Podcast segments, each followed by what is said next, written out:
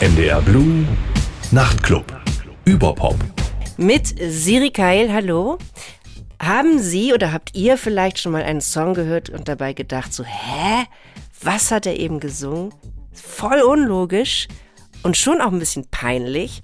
So oder so ähnlich ist es vielleicht dem Musikjournalisten und Pop-Analytiker Michael Behrendt gegangen. Der hat sich nämlich auf 240 Seiten beschäftigt mit schiefen und irrwitzigen Songtexten aus 60 Jahren deutscher Popmusik und genannt hat er das Ganze Mein Herz hat Sonnenbrand.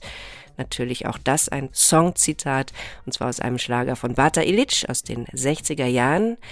Aber es geht im Buch nicht nur um Schlager. Songlyrische Pannen hat Michael Behrendt bei ganz verschiedenen deutschen Popstars und Sternchen gefunden. Von Udo Jürgens bis Blumfeld, von Costa Gadalis bis zu den Toten Hosen, von Punk über Soul, Rock und Dance bis zum Rap.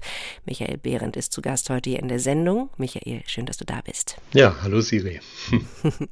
Bevor wir beide sprechen, jetzt aber erstmal Musik und zwar von einem meiner liebsten Duos, den Sparks aus Kalifornien. Zu fast jedem Thema haben die beiden Brüder Ron und Russell Mail einen passenden Song geschrieben.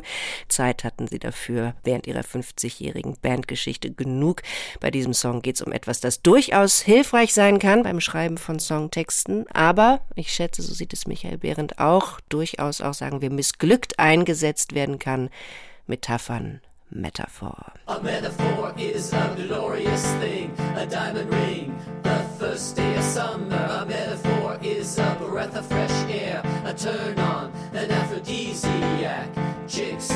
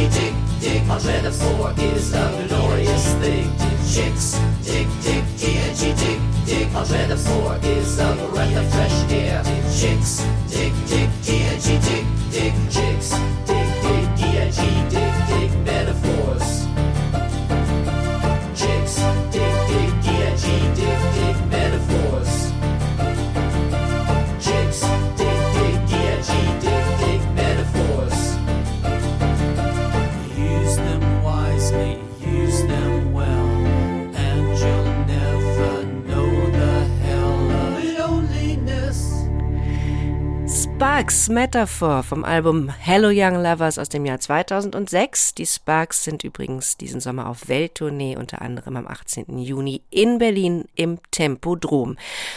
Um verrutschte Metaphern bzw. um songlyrischen Unsinn im Allgemeinen geht es heute hier in der Sendung mit Michael Behrendt. Und wir beide saßen schon mal zusammen hier bei Überpop. 2019 war das. Da ging es um Michael Behrens Buch Provokation. Unsere Themen damals Antisemitismus, Rassismus, Sexismus und Homophobie in Musiktexten. Und heute beschäftigen wir uns, wie gesagt, in den kommenden 50 Minuten mit songlyrischen Unsinnigkeiten, abenteuerlichen grammatikalischen Konstruktionen, offensichtlichen Fehlern, irritierenden Bildern und dichterischer Lieblosigkeit. Michael Behrendt, Musikjournalist bzw. Pop-Analytiker habe ich dich vorhin genannt. Stimmt das überhaupt als Beschreibung für das, was du machst? Naja, also ich betreibe einen Blog und schreibe für ein Kulturportal in Frankfurt gelegentlich. Also insofern bin ich Journalist. Ja, und analytisch gucke ich auch drauf. Also insofern kann man das so sagen. Wir beschäftigen auf jeden Fall uns jetzt ähm, mit etwas, womit du dich bestens auskennst, Pop-Songs und Pop-Lyrik. 200 missglückte Songtexte, die du als schief und irrwitzig beschreibst, hast du dir vorgeknöpft im Buch Mein Herz hat Sonnenbrand. War es denn der Song, also Mein Herz hat Sonnenbrand, oder mit welchem Song hat das alles angefangen? Gab es irgend so eine, so eine, was nicht, Fremdschämen-Initialzündung, so ein Song, bei dem du dachtest, ey, jetzt reicht's, ich muss, darüber muss ich jetzt ein Buch schreiben? Naja, es, äh, angefangen hat es wirklich vor vielen Jahren mit einem Song von Wolf Mahn, Ich warte auf dich. Da hat mich schon immer, äh, gestört, nein, nicht gestört, also überrascht die Zeile, dein Kleid hängt leer am Bügel. Und ich habe immer gedacht, ja, wie ist das, wenn das Kleid voll am Bügel hängt? Das hat mich eigentlich schon immer beschäftigt. Da hatte ich aber noch nicht die Idee, darüber zu schreiben. Ne? Und äh, vor ein, zwei Jahren habe ich ein Buch in die Finger bekommen. Da hat das jemand mit englischen und amerikanischen Songs und Lyrics gemacht. Äh, ganz anders zwar, aber doch die Grundidee war da. Und dann habe ich gedacht, Mensch, da fällt mir doch sofort Wolf Mahn ein und noch das eine oder andere mehr. Und dann kam so die Idee, auch als ich gesehen habe, dass es das auf Deutsch noch gar nicht gibt oder für deutschsprachige deutschsprachigen Raum, äh, da ein Buch zu machen. Und Wolf Mahn war tatsächlich der, der Startpunkt dann auch. Und hast du dir seitdem äh, darauf achtend dauernd Notizen gemacht und die Songs alle aufgeschrieben, die dir so aufgefallen sind? Oder musstest du dich jetzt nochmal hinsetzen für das Buch und ganz konzentriert nach verstörenden Texten suchen? Beides. Also ich habe natürlich erst die Sachen, die ich eh im Kopf hatte, aufgeschrieben. Dann habe ich mir eine verdächtigen Liste gemacht. Ne? Ich habe gesagt, also bei Peter Maffay, da muss doch was zu finden sein oder ne, pur auf jeden Fall. Und ähm, ja, und dann habe ich mir einfach wirklich diese Liste vorgenommen und bin die durchgegangen und habe vor allem nicht nur gehört, sondern vor allem gelesen. Denn erst wenn man die Texte liest äh, und von der Musik und dem Gesang loskoppelt, ähm, kommt man ja auf die un unrunden Stellen. Und da habe ich wirklich wochenlang eigentlich mit großer Freude am Tisch gesessen oder auch im Bett gelegen, Kopfhörer auf, dann gelesen, nachgehört und mir Notizen gemacht. Ne? War Fleißarbeit, aber auch sehr spaßig. Okay, aber du hast wahrscheinlich dann deine Aufmerksamkeit entsprechend fokussiert. Wodurch ist ein Songtext dann für dich so richtig missglückt oder geht nach hinten los, beziehungsweise was muss zusammenkommen, damit du deine kritischen Augenbrauen hebst? Ja, ich glaube, man muss dazu sagen, dass ich im Hauptberuf Lektor, Korrektor und Faktenchecker bin im Zeitschriftenbereich. Das heißt, ich äh, bin es gewohnt, Sprache zu durchleuchten und äh, auf inner, innere Geschlossenheit zu achten, ja, also dass äh, ein Charakter oder eine Figur im Text nicht vorne Peter und hinten plötzlich Hans heißt. Sowas kommt tatsächlich vor. Ähm, auf stilistische ähm, ja, Ausgewogenheit oder auch Kontinuität. Natürlich muss ich auf Grammatik, auf ähm, Recht, Rechtschreibung entfällt natürlich bei gesungenen Texten, aber eben auf korrektes Deutsch achten und auch, ob eventuell irgendwelche Sachen logisch nicht zusammenpassen, ne? dass man irgendwas behauptet, äh, was vielleicht gar nicht sein kann, wie, was weiß ich, beim Wendler, wenn der in der Wüste mit einem Echolot nach der Geliebten sucht, da merkt man, das kann nicht stimmen. Und wenn man, sagen wir mal, das alles eh schon aus dem Beruf gewohnt ist, dann, äh, ja, ich habe einfach die Lektoratsarbeit auf, auf die Songs übertragen, auf die Texte und habe da einfach mal einfach Korrektur gelesen, ne, wenn man so will. Ja, obwohl, wenn ich jetzt gerade daran denke, als ich eben gesagt habe, damit du deine kritischen Augenbrauen hebst, das wäre ja nach deinen strengen Maßstäben auch Quatsch, ne? Weil Augenbrauen können ja gar nicht streng sein. Ja, aber es ist doch ein schönes Bild. Man, man weiß, was gemeint ist und äh, vieles geht noch durch, weil, weil rüberkommt, was gesagt werden will. Es ist vielleicht ein bisschen schräg, aber ähm, ja, schlimm wird's dann, ja, wenn es einfach überhaupt nicht passt oder, oder eben unsinnig ist wie mit diesem Echolot, weil da Mhm. stimmt auch das Bild nicht mehr da. Mit den Augenbrauen finde ich schon gut. Okay, also kritisch ist, wenn es das Bild äh, nicht mehr stimmt oder wenn Sinn und Bedeutung quasi auf der Strecke bleiben in dem Ganzen. Ja, und wenn die Grammatik äh, daneben ist, Sätze angefangen und nicht fortgesetzt werden, das kann natürlich Prinzip sein, aber man merkt es ja dann, wenn es an einer Stelle passiert und sonst nicht mehr. Es ist kein System drin, sondern da wusste jemand nicht weiter und hat halt die Zeile so gelassen. Ne? So solche Sachen auch. Also du hast eben gerade gesagt, du hast äh, eigentlich die meiste Zeit amüsiert an dem Buch gearbeitet, aber gibt es eigentlich so Situationen, wo du auch irgendwie tatsächlich ein bisschen genervt bist, wenn dir ein Text begegnet, der so ganz lieblos geschrieben ist? Ist es auch manchmal so, dass du denkst, so, ey, das ist jetzt aber echt eine Frechheit. Na gut, das, das ist beim Wendler der Fall, ne? Und es ist äh, vielleicht das andere Extrem ist schon Grönemeyer. Ich will ja niemanden hier groß niedermachen, aber ähm, er strapaziert die, die Sprache derart, dass es schon weh tut. Und ähm, ich finde, er übertreibt es öfter, pur genauso. Da werden Dinge zusammengebracht, die einfach nicht zusammengehören so richtig. Es entstehen ständig ähm, Ambivalenzen, also schwingen Dinge mit, die vielleicht gar nicht beabsichtigt oder wahrscheinlich nicht beabsichtigt waren. Und da denke ich mir manchmal, Mensch, die sind so von sich überzeugt als Texter, denen muss doch auffallen, dass es wirklich auch manchmal übers Ziel hinausschießt. Also das finde ich dann manchmal auch schon ein bisschen anstrengend und ärgerlich, ja. Okay, wir hören jetzt in einen Song rein, der hat aber erstmal noch gar nichts mit deinem Buch zu tun, aus einem einfachen Grund, weil er nämlich erst am 17. März erschienen ist, und zwar der Song Traurig sein. Passt vielleicht auch ein bisschen zu unserer Gesprächssequenz eben vom Wiener Kollektiv Lina.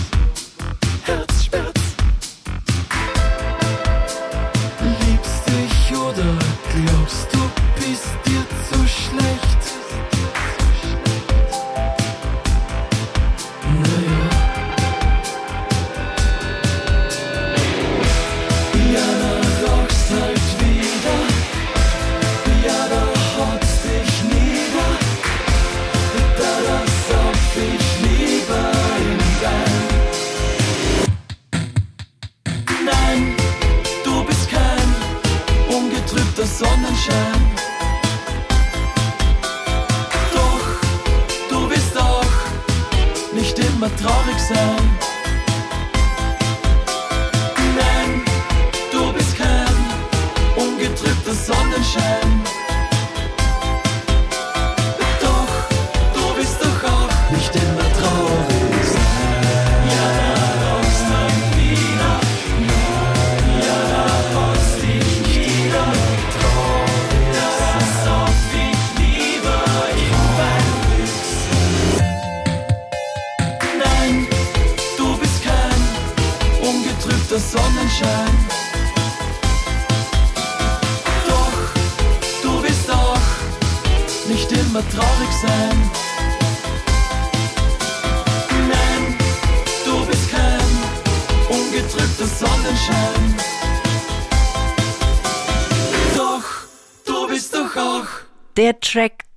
Traurig sein, eine postadoleszente Reflexion über die eigene Identität ist das eben gewesen, so sagt es das Info zur neuen Single vom Wiener Kollektiv Lina, erschienen wie gesagt am 17. März bei Prima Donna Records. Und wir springen jetzt hier auf, aufs Karussell der irrwitzigen Songtexte. Im Buch Mein Herz hat Sonnenbrand von Michael Behrendt gibt es folgende Kapitel.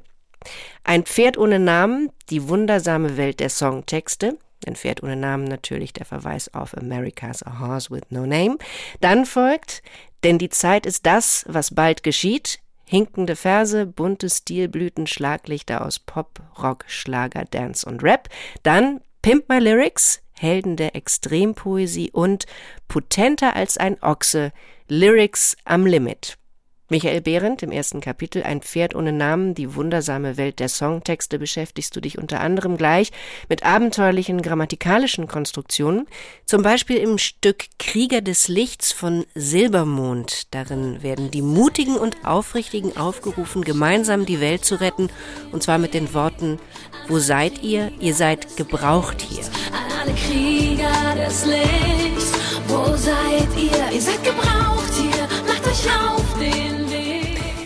Zum analytischen Aufwärmen sozusagen. Was gibt's hier an grammatikalischer Unwucht zu entdecken? Naja, es ist eigentlich mikroskopisch kleines Detail. Ähm, wenn ich sage, äh, etwas ist gebraucht, dann ist es eigentlich Secondhand ne, oder abgenutzt. Oder ich ver verkaufe meinen gebrauchten Schuhschrank oder sonst was auf E- eBay. Und diese Krieger des Lichts werden natürlich gebraucht. Das ist so eine kleine Feinheit. Äh, Im Lektorat würde man sofort anstreichen ne, und korrigieren. Ich denke, dass es da ähm, am besten in den Rhythmus gepasst hat, also in das Versmaß, ne, dass ein Werden zu lang gewesen wäre, aber richtig elegant ist es nicht gelöst. Was ich total interessant fand, tatsächlich auch zu lesen im Buch, was mir auch nicht auffällt, ähm, ist, dass es viele Stücke gibt, bei denen im Text zwei Buchstaben fehlen, und zwar E und N, also zusammengesprochen N. Was, wofür steht das? Was ist da los? Wer vergisst warum E und N? Ja, E und N ist eine Wortendung, die oft im Dativ vorkommt. Und äh, im Popsong geht es natürlich oft um Liebe und um Herz und Herzschmerz. Also das Herz ist sehr oft betroffen. Wenn dann jemand singt, ich habe Aua in meinem Herz, ja, dann ist das zwar irgendwie charmant und lustig, aber eigentlich müsste es Herzen heißen. Und ich habe dann sehr viele Fälle gefunden, also auch mit anderen Worten, wo das einfach wegfällt. Äh, habe dann auch in der Zeitung geguckt, habe also auch Beispiele aus Nachrichtentexten genommen und habe dann darüber reflektiert, ja, ob sich hier nicht gerade Sprache verändert ne? und ähm, ob nicht sogar in zwei, drei Jahren der Duden sagt, ähm, ohne en ist korrekt, aber ich habe es trotzdem mal den Wortendungsblues genannt, äh, weil wer so ein bisschen drauf achtet, dem tut es dann schon weh, wenn ständig dieser Dativ falsch äh, konstruiert wird. Es gibt diese These bei dir, dass es in Sachen Grammatik bei englischen Texten so war, dass die früheren deutschen Rockbands es schwerer hatten, einfach weil Englisch noch nicht überall around war, kann man das so sagen? Ja, also ich glaube, das sehe ich auch nicht alleine so. Es gibt äh, Bücher auch von Jens Balzer und Martin Prescher, die ein bisschen äh, gerade das Englischsprachige nach dem Zweiten Weltkrieg beleuchten in deutschen Texten. Äh, man wollte einfach damals mit der deutschen Sprache nichts zu tun haben. Das war einfach die Sprache der, der Verbrecher. Ähm, Deutsch galt als uncool und als nicht richtig und Englisch war neu und kam auf und dann noch mit diesen tollen Bands aus Amerika und England. Genannt, die man zum Teil gar nicht verstanden hat. Aber es war eben einfach cool und viele Bands haben sich, weil es auch im Unterricht noch nicht so verbreitet war, sich ihr Englisch eigentlich selbst zusammengereimt. Ne? Die haben, glaube ich, auch so ein bisschen Fantasie-Englisch sich erschlossen. Die Texte waren ja auch gar nicht unbedingt immer abgedruckt, äh, sind nicht so verfügbar wie heute. Also ich glaube, die haben sich einfach irgendwas erfunden, um nicht Deutsch singen zu müssen. Mit der Zeit ist natürlich Schulenglisch dann eben normal geworden. Ich glaube, das Englischniveau ist total gestiegen. Gleichzeitig hat sich aber auch eben Deutsch als äh, Songtextsprache etabliert und heute existiert beides nebeneinander und meist in einer akzeptablen Qualität. Sag mal, bist du ganz grundsätzlich eigentlich bei Bands, bei denen du die Musik cool findest, ähm, gnädiger als bei Bands, bei denen du die, Musik eh nicht so gerne magst oder die eh nicht so gut reingeht? Das kann sein. Also ähm, ich behaupte natürlich, ich bin super sachlich und neutral, aber wahrscheinlich ist es so. Es gibt einfach Bands, die ich mag und wenn ich dann schmunzeln muss, ja, ich kann es dann wegschmunzeln und bei Leuten, die ich nicht so mag, dann denke ich auch, jetzt ist der auch noch ein schlimmer Texter. Ne? Äh, ist wahrscheinlich tatsächlich auch subjektiv. Ich bin ja auch nicht äh, ja, äh, unfehlbar. Bist So ja auch keine Sprachmaschine. Als Genau. Song, den du trotz des missglückten Textes toll bzw. gelungen findest, da ist dir dieser hier eingefallen, Lord of the Boards von den Guano Apes. Warum der? Ja, ähm, hat verschiedene Ebenen. Also erstmal hat die Band ja selbst gesagt, dass sie mit Snowboarding überhaupt nichts am Hut hat. Das fand ich schon toll, dass sie dann darüber einen Song machen. Das war natürlich ein Song für, glaube ich, irgendeinen äh, Wettbewerb, ne? also für ein äh, Sportereignis, der, der Mottosong. Dann ist es aber auch so, dass die Geschichte völlig bekloppt ist, dass ein grünes Mädchen äh, da, äh, grünes Männchen ange... ja, es war auch so ein, genau, so ein schöner Versprecher. Mhm, geht schnell. Ja, ein grünes äh, Männchen angesurft kommt und alle schlägt und dann ist es eben auch ein unglaublich krudes Englisch, äh, coming äh, again around, eigentlich würde man sagen coming around again oder so. Die Wortstellung ist krass. Ähm, with the Lords of the Boards, ja, ich, so richtig weiß man gar nicht, um was es geht, aber es ist eben so toll gesungen, es ist so toll komponiert, also für meinen Geschmack, es ist so eine Wucht hinter diesem Lied, dass es mich eigentlich immer mitreißt und ich einfach sage, komm, vergiss den Text.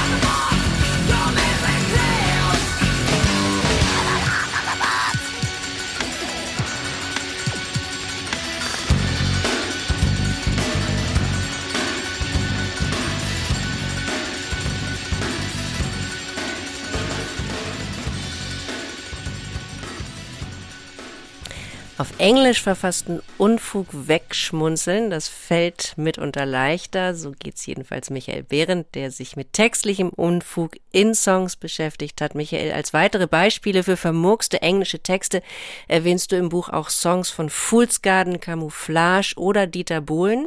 Als veritable Zitat Stiche ins English Grammar Herz, das hat mir gefallen, bezeichnest du die Verse von diesem Song hier aus dem Jahr 1989, Container Love von Philip Boer and the Voodoo Club.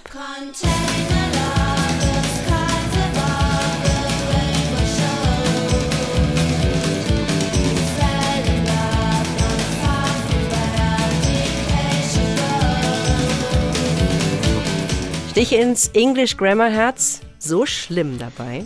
Das ist so schlimm. Ja, also gerade bei den frühen Bands, Lords und Rattles, habe ich auch dabei. Äh, Frumpy finde ich äh, eine tolle Band aus den 70ern, die aber unfassbar schlechtes Englisch getextet hat und äh, großen Anspruch dabei auch hatte. Das macht es dann so schlimm, ne? dass man also eigentlich eine total äh, starke Message hat und was rüberbringen will und das aber dann so unbeholfen rüberbringt.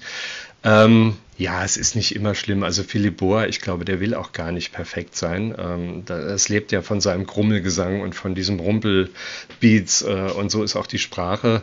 Aber trotzdem ist es eigentlich, wenn man genau hinguckt, völlig falsch. Und ja, Dieter Bohlen äh, passt nicht ganz rein. Da war nämlich das, äh, er fungiert als Gegenbeispiel.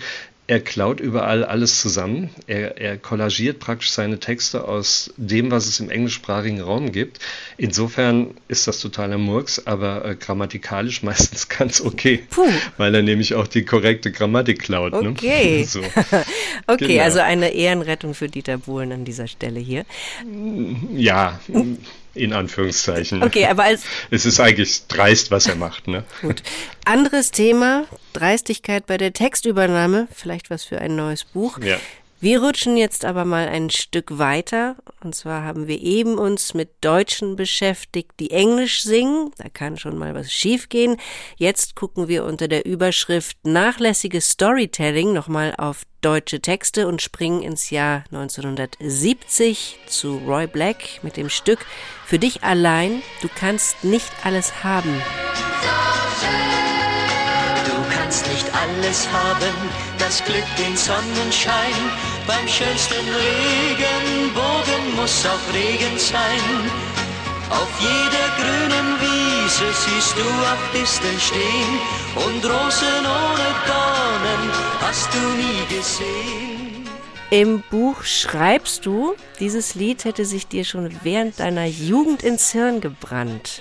Wann ist dir aufgefallen, dass damit irgendwas nicht stimmt? Damals schon? Eigentlich schon damals ist, also das ist wirklich äh, ein irres Beispiel. Ich äh, hatte befürchtet, dass es kommt.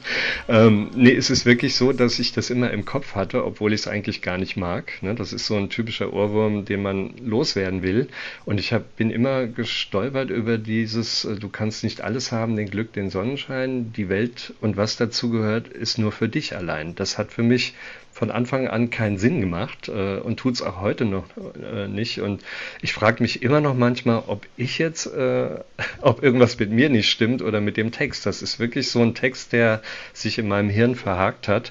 Also wenn sie alles haben kann und die ganze Welt nur für sich, äh, äh, nur für sie allein ist, äh, dann, dann hat sie doch alles. Und ähm, es für mich passt das nicht zusammen, ist aber auch gleichzeitig dann noch ein Song, der so ein bisschen äh, erzieherisch den Zeigefinger hebt, ne? dass, dass man eben sich auch ein bisschen beschränken muss. Also die Kinder werden bei aller Fantasie doch ein bisschen auch äh, gemaßregelt. Es ist irgendwie ein unangenehmer Song äh, mit einer komischen Message, äh, ja, der aber auch inhaltlich irgendwie nicht zusammenpasst. Apropos, apropos erzieherisch den Zeigefinger heben, ist dir als Reaktion auf das Buch mal begegnet, dass, dass Leute dir das vorwerfen, dass du dich jetzt mal nicht so, dass das jetzt da vielleicht ein bisschen zu analytisch ist oder dass man das einfach mal so lassen kann, wie es ist, ist ja schließlich Poesie.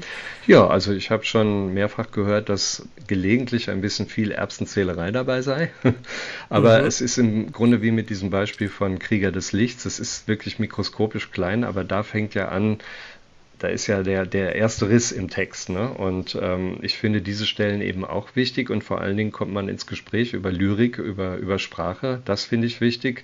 Und da ist mir das Erbsenzählerische auch, äh, stehe ich einfach zu. Finde ich gut. Ja. Ähm, es gibt eine weitere Zwischenüberschrift im Buch, die heißt Lang her, dass es her ist, marinierte, ma manierierte Manierismen. Gar nicht so leicht auszusprechen. Gibst du uns mal ein Beispiel für manierierte Manierismen? Ja, das ist, ähm, heute ist erst gesterns Morgen oder sowas. Oder ähm, übermorgen ist, äh, was weiß ich, überübermorgens gestern. Also das sind so Sachen, die unheimlich verschwurbelt klingen und, und sehr tiefsinnig, aber völlig blödsinnig sind. Oder wenn in Texten immer geschätzt wird, äh, Sabrina Settler singt dann einmal tatsächlich ich schätze, dass es ganz sicher so ist und äh, auch das passt schon überhaupt nicht zusammen, ist aber einfach, um, um irgendeine äh, Zeile zu füllen. Dann sind so Sachen wie, ich, ich, ich kann mich nicht, ich habe vergessen, mich zu erinnern, dich zu vergessen oder sowas von Vanessa Mai. Also wo man irgendwas über drei Ecken formuliert und das soll originell klingen, aber es ist einfach nur Unsinn. Und ähm, sowas findet sich sehr oft äh, in Texten. Der Tag geht abends schlafen und wacht als morgen auf. Bei äh, Peter Maffei in einem aktuellen Song von ihm heißt dann, der müde Tag legt sich schlafen, nur die Flasche Wein bleibt mit uns wach. Das sind so Phrasen, die immer wieder kommen. Das hat übrigens Johannes Oerding für Maffei getextet. Äh, naja, und ähm, das sind diese Phrasen, die pathetisch klingen und ähm, unheimlich tiefsinnig, aber eben nichts bedeuten, nichts aussagen. Und das sind Manierismen eigentlich, ja.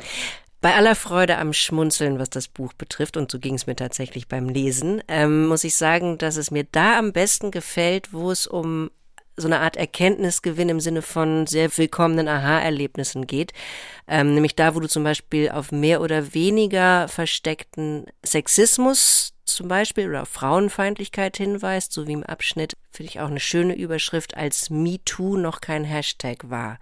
Da beschäftigst du dich mit Stücken, unter anderem von Chris Roberts, Guru Guru, Gigi Anderson, der Band Echt oder dem Rapper Cool Savers, aber auch mit einer Band wie The Scorpions, bei denen du in Sachen sexistische Textpassagen besonders fündig geworden bist. War dir das klar? Hast du da direkt danach gesucht oder wie- die Scorpions? Für viele vielleicht auch unvermutet, oder? Hui, ja. Naja, ich habe nicht danach gesucht. Ich habe natürlich auch die Scorpions angeschaut ähm, und in die Texte reingehört. Ich mochte immer Rock You Like a Hurricane und erst beim genauen Studium des Textes ist mir eigentlich aufgefallen, äh, was da alles passiert. Also er, äh, der erzählt sehr oft, auch in anderen Texten, von irgendwelchen Erlebnissen mit Groupies und das sind dann eben äh, Chicks und äh, Schlampen, wenn man es übersetzt, ne? und die brauchen noch ein paar Zentimeter, die er ihnen noch verpassen muss. Ähm, also das ist wirklich äh, irrwitzig im, im, im negativen Sinne. Und dann kommt immer noch die Metapher mit dem, mit dem Stachel von den Scorpions dazu. Ne? Und dann gibt es in diesem äh, Rocky Like a Hurricane tatsächlich die Stelle, wo er als Wolf auf der Jagd ist, aber auch noch äh, ähm, Love at First Sting irgendwie haben muss, also der Skorpionstachel noch dazu kommt. Und die überperformen fast, also die sind noch sexistischer und bescheuerter als äh, die englischen und amerikanischen Bands, äh, die dafür eigentlich so äh, kritisiert werden. Ne? Das ist, äh, und das zieht sich eben durch ganz viele Texte und deswegen ist es immer auch so ein bisschen überraschend, wenn die dann wegen ihrem Wind of Change und diesen ganzen schönen Balladen zum Mauerfall, wenn die dann ausgezeichnet werden ne, mit dem Orden der Stadt und was weiß ich, was sie alles für Auszeichnungen bekommen haben. Und wenn man sich mal anguckt, was die eigentlich in den meisten äh, Songs von sich geben, dann finde ich das auch schon irrwitzig in einem ganz schlimmen Sinn. Also wenn ich das so höre, tatsächlich wäre es dir wichtig, dass man sowas dann auch vielleicht öffentlich mal konfrontiert oder eine Band auch mal mit, äh, mit diesen Inhalten oder mit diesen doch sehr problematischen Texten konfrontiert? Ich fände das nicht schlecht. Nur ist natürlich schwierig für mich als Autor, mich hinzustellen und sagen, ihr seid Sexisten. Wahrscheinlich ernte ich dann auch einen riesen Shitstorm. Vielleicht wird es auch viele geben, äh, die sagen, ja, es ist doch in der Rockmusik so, aber das macht es ja gerade noch schlimmer. Ne? Und äh, mir ist es ja noch, noch krasser als bei den Scorpions aufgefallen bei The Boss Hoss. Die haben dann das eigene Kapitel bekommen, Rock'n'Roll als Herrenwitz. Und das ist zum Teil eben gar nicht mehr witzig, was die da alle alles von sich geben. Äh, ich weiß nicht, Platz für ein Beispiel oder zwei. Also äh, es gibt tatsächlich einen Song, in dem sie äh, das Feiern mit einem Mädchen beschreiben oder einer Frau, ist alles okay und Love Interaction und Physical Attraction, mein Gott, alles Standards im Song und die sollen ihren Spaß haben. Aber mittendrin kommt eine Zeile, nur eine einzelne, die eigentlich aus dem Porno-Kontext stammt und da heißt es tatsächlich Baby wants some double penetration. Und ähm, da frage ich mich, was bitte hat das in diesem Song zu suchen? Und dann sieht man Bosshaus, diese beiden Kumpeltypen dann in irgendwelchen Sendungen im Fanduell, habe ich auch beschrieben mit Angelo äh, Kelly. Und dann gibt es wirklich brave Familien und Bürgermeisterinnen, die Fans vom Bosshaus sind, Line Dance einstudiert haben und so weiter und dann mit ihren Kumpels da abfeiern. Äh, und die Vorstellung, dass die eben zu solchen Songs auch Line Dance machen und die Kinder hinschicken, ne, äh, finde ich einfach äh, auch irrwitzig und äh, also ganz unangenehm. Ne? Und da finde ich schon, äh, es ist kein Einzelfall. Bosshaus haben auch Coverversionen, ähm, die sie völlig aus dem Kontext reißen. Zum Beispiel äh, Gay Bar von einer Band, wie hieß die Electric Six, soll ein Satire-Song sein. Da heißt es Let's start a nuclear war at a gay bar oder sowas. Also lass uns einen Atomkrieg starten in einer schwulen Bar das kann man als Berliner Country-Rock-Band äh, eigentlich kaum bringen. Da muss man überlegen, warum man es macht und muss eine gute Antwort haben. Und ich fürchte, die haben sie nicht. Ich fürchte, dass sie es einfach lustig finden. Ja, und die Frage war ja, sollte man das nicht mal im größeren Stil äh, thematisieren? Also ich hätte nichts dagegen. Mhm. Was ich aber auch dabei interessant finde, ist, dass, also das ist, das ist völlig unstrittig, dass es im Gangster-Rap Sexismus, Ja. Homophobie rauf und runter gibt. Was ich aber im Diskurs natürlich interessant finde, ist, dass Gangster-Rap kein Abonnement zu haben scheint auf sexistische Texte oder homophobe Texte und ähm, aber die öffentliche Debatte sich mehr oder weniger ausschließlich, wenn dann äh, auf Künstler bezieht, die sich im Gangster-Rap oder Hip-Hop äh, aufhalten. Also ich hatte mal eine Kollegin früher, die so ein bisschen aus der linksalternativen Szene kam und auch schon ein bisschen älter dann war. Und die hat einfach mal auf den Punkt gebracht, äh, die sexuelle Revolution war eigentlich eine sexuelle Revolution des Mannes.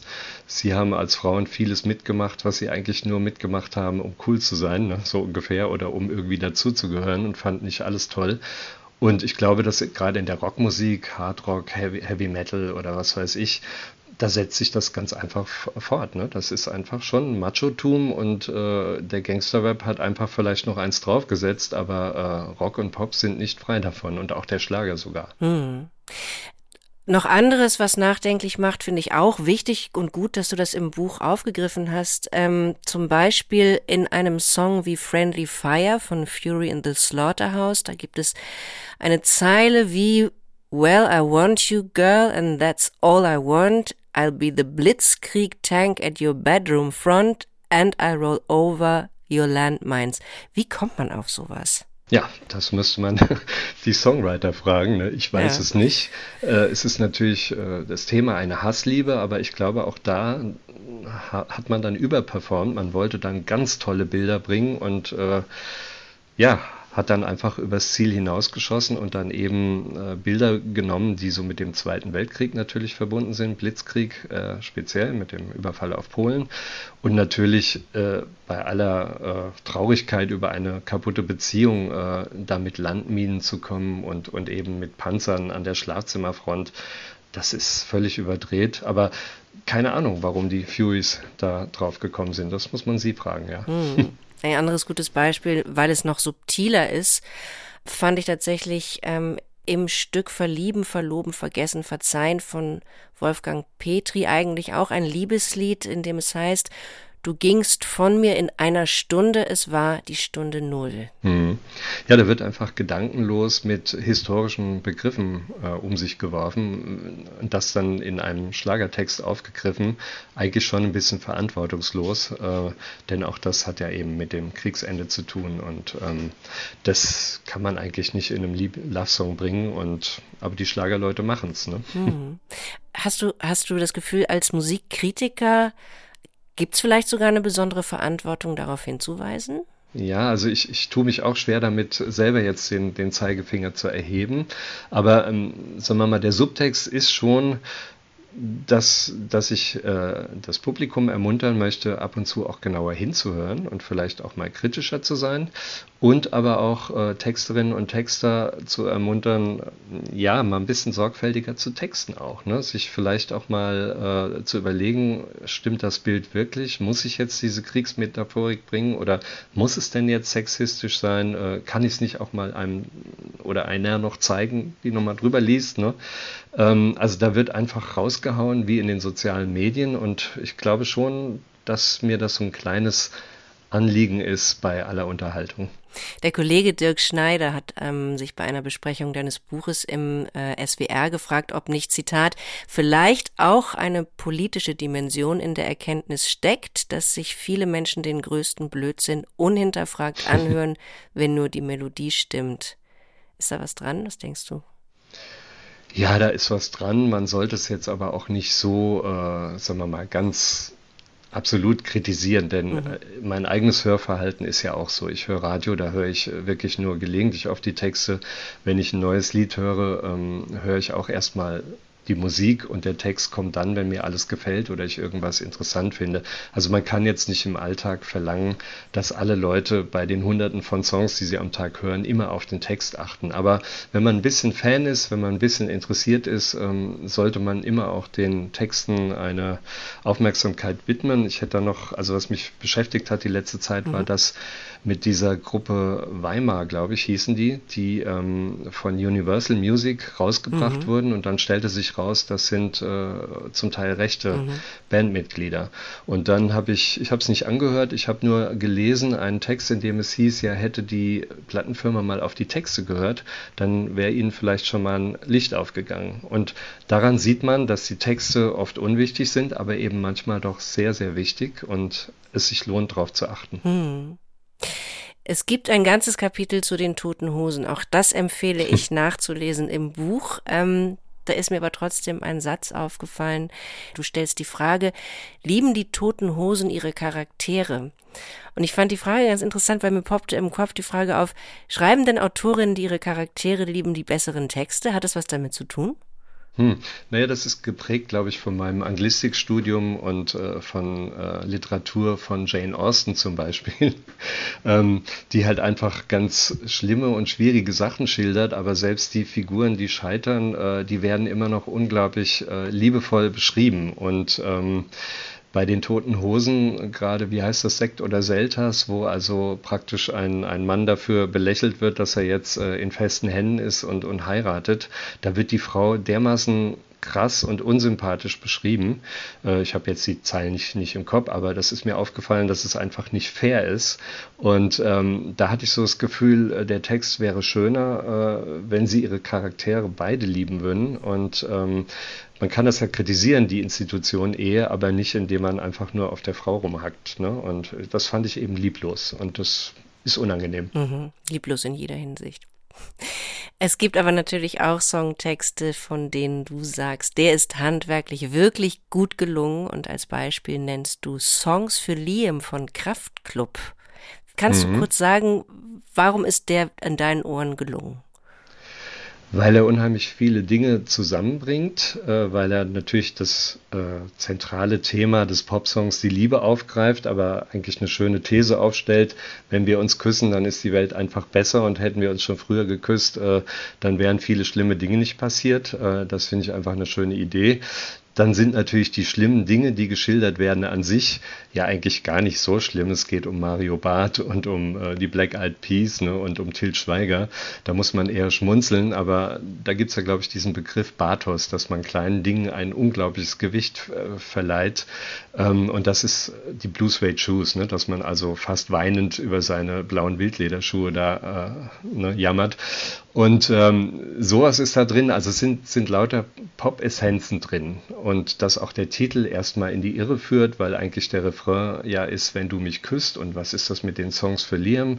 Aber natürlich, wenn sie ihn küsst, dann kommen Oasis wieder zusammen. Also das sind einfach wunderbar schöne Anspielungen. Trotzdem ist es ein bisschen rotzig, es ist großspurig, aber so, dass man es noch charmant finden kann. Und die Musik dazu ist treibend. Äh, Also mich reißt das vom Hocker und finde ich sprachlich einfach äh, wunderschön. Ja. Kraftklub Songs für Liam, Bitte sehr.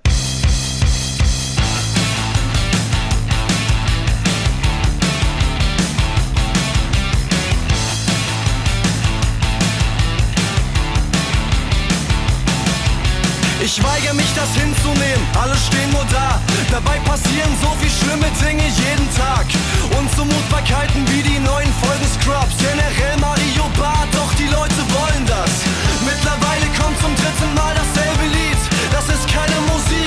Sind die Black Eyed Peas. Wir müssen rausgehen, hier darf man nicht mehr rauchen an der Bar. Die Welt geht vor die Hundemädchen, traurig aber wahr. Doch wenn du mich küsst,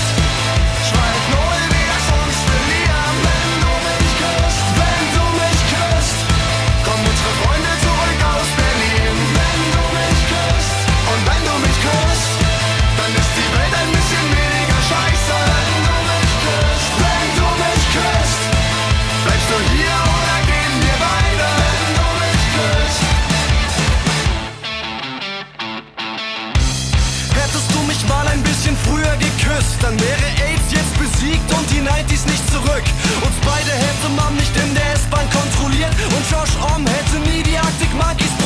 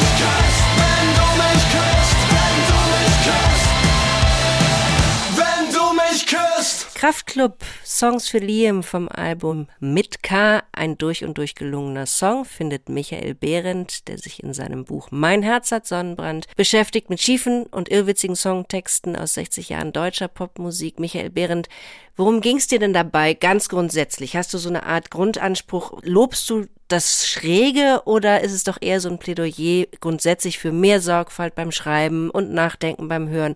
Was möchtest du, was die Menschen im Kopf haben, wenn sie das Buch weglegen? Also der Hauptansatz ist einfach Unterhaltung mit ein bisschen kritischen Subtext und das hatten wir vorhin schon kurz angeschnitten. Einfach mehr Sorgfalt beim Texten. Äh, zum Beispiel fällt mir ein, dass ich äh, auch bei den Verdächtigen viele DDR-Bands äh, auf dem Zettel hatte.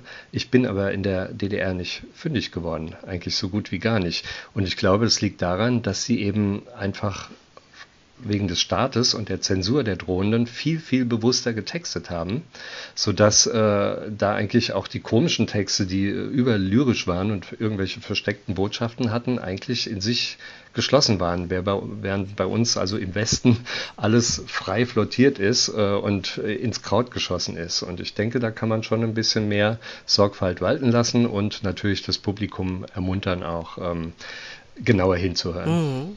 Interessante. Soziale Medien, ne? ja, ist ein Stichwort. Da wird ja alles rausposaunt, äh, ist ja nichts Neues, aber ist einfach nicht schön, was da alles passiert. Und würden wir ein bisschen äh, mehr auf die Sprache achten, ja, dann wäre vielleicht auch die Welt ein bisschen besser. Du hast roundabout 200 Songs im Buch besprochen und natürlich können wir hier nicht jeden oder konnten wir hier auch nicht jeden einzelnen besprechen und deswegen kann man das ja alles zum Glück nachlesen auf auch roundabout 240 Seiten. Mein Herz hat Sonnenbrand ist erschienen bei Reklam und über die Seite www.reklam.de-sonnenbrand kommt man außerdem zu einer Playlist mit vielen der im Buch besprochenen Songs. Michael Behrendt, zum Thema schräge Songtexte kann man wahrscheinlich tausend Bücher schreiben. Ich schätze mal, du schiebst jetzt nicht noch eins hinterher, oder? Das Oder möchtest du das vielleicht doch? Ähm, habe ich noch keine, keine Ahnung von, muss ich ehrlich sagen. Ne? Erstmal schauen, wie das läuft und man muss es auch nicht übertreiben. Ne? Es erschöpft sich vielleicht auch schnell, wenn er dann immer wieder ähnliche Beispiele bringt, der Behrend. Also ich überlege noch. Mit dem Buch bist du jetzt aber auch auf Lesereise. Wo als nächstes? Naja, ich bin im Saarland äh, Anfang Mai, aber es sind noch nicht so viele Termine. Ne? Das erstreckt sich über das ganze Jahr und es wäre jetzt unsinnig, die alle zu nennen. Äh, Aber es kommen sicher noch ein paar dazu und ich hoffe, dass dann in der Tagespresse oder im Internet dann auch immer das angekündigt wird. Ich spiele die Songs dann auch zum Teil an, sodass das recht anschaulich wird. Immer kleine Texte, ein bisschen was erzählt, ein bisschen Songs spielen, sodass das sehr anschaulich wird und nicht so die Lesung ist, bei der man dann vielleicht nach 30 Minuten äh, schlaff in den Seilen hängt und einfach nicht mehr zuhören kann. Davon gehe ich nicht aus. in Bezug auf dein Buch, aber auch in Bezug auf dich als Erzähler.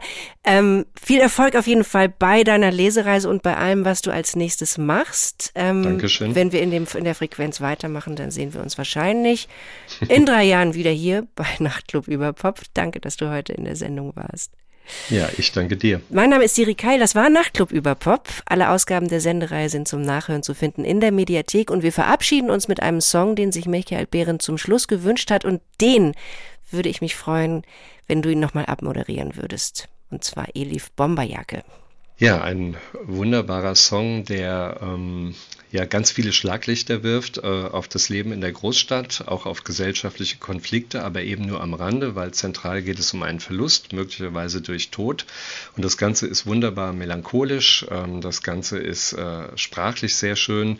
Und äh, was mich auch gefreut hat, war, dass dieses äh, Autotuning, äh, was sehr oft ähm, so über die Maßen gebraucht wird, hier sehr geschickt eingesetzt wird, immer bei dem Lied Bomberjacke. Das ist die hinterlassene Jacke des äh, wahrscheinlich Verstorbenen. Ach, was erzähle ich? Und ich finde es gut, dass es eine Frau mit Migrationshintergrund ist, die einfach tolle deutsche Texte macht und äh, das weist für mich auch so ein bisschen in die Zukunft. Ich glaube, dass ein Geist gestern wieder in der Gegend war. Straßenlichter färben Asphalt wieder Sepia. Kopf ist leer wie Pizzaschachteln, trinke Wein aus Tetrapacks. Vielleicht lieg ich falsch, doch denk, dass wir kein Fehler waren. Mein Gesicht spiegelt sich in einer Pfütze. Benzingeschmack und Beton, keine Küste. Berliner Luft riecht ein bisschen nach Vermissen. Frag mich nicht, was wäre, wenn, weil ich das auch gerne wüsste. Ich lauf alleine durch die Stadt in der. Es ist November, doch nicht kalt in der. Von innen rot und außen schwarz, diese. Sie ist zu groß, aber sie passt, diese. Ich lauf alleine durch die Stadt in der. Es ist November, doch nicht kalt in der. Ladies, die Truck sind wir zusammen, fehlen nur 21 Gramm. Früher war da deine Hand in der. Der Boden bebt, wenn die Straßenbahn rollt. Die Tauben fliegen, ich bin ohne dich. Hab das Gefühl, dass mich ein Schatten verfolgt. Seh in die Gassen, frag mich, wo du bist. Kids vom Block sitzen wieder auf dem Bordstein. 13 Jahre alt und rauchen wie ein Schornstein. Die Stadt, die niemals schläft, jeder unter Leistungsdruck. Das Patch am Arm ist fast kaputt, so wie mein Reißverschluss. Ich denk an dich, Himmelblau, nur der Block ist grau. Benzer Brettern, Modus Bio aus dem Kofferraum. Türkische Mädchen setzen nach der Party Kopftuch auf. Den Schmerz erträgt man nur, wenn man noch an die Hoffnung glaubt. Ich lauf alleine durch die Stadt in der. Es ist November, doch nicht kalt in der. Von innen rot und außen schwarz, diese. Sie ist zu groß, aber sie passt, diese. Ich lauf alleine durch die Stadt in der. Es ist November, doch nicht kalt in der. Ladies, die Truck sind wir zusammen, fehlen nur 21 Gramm. Früher war da deine Hand in der. Der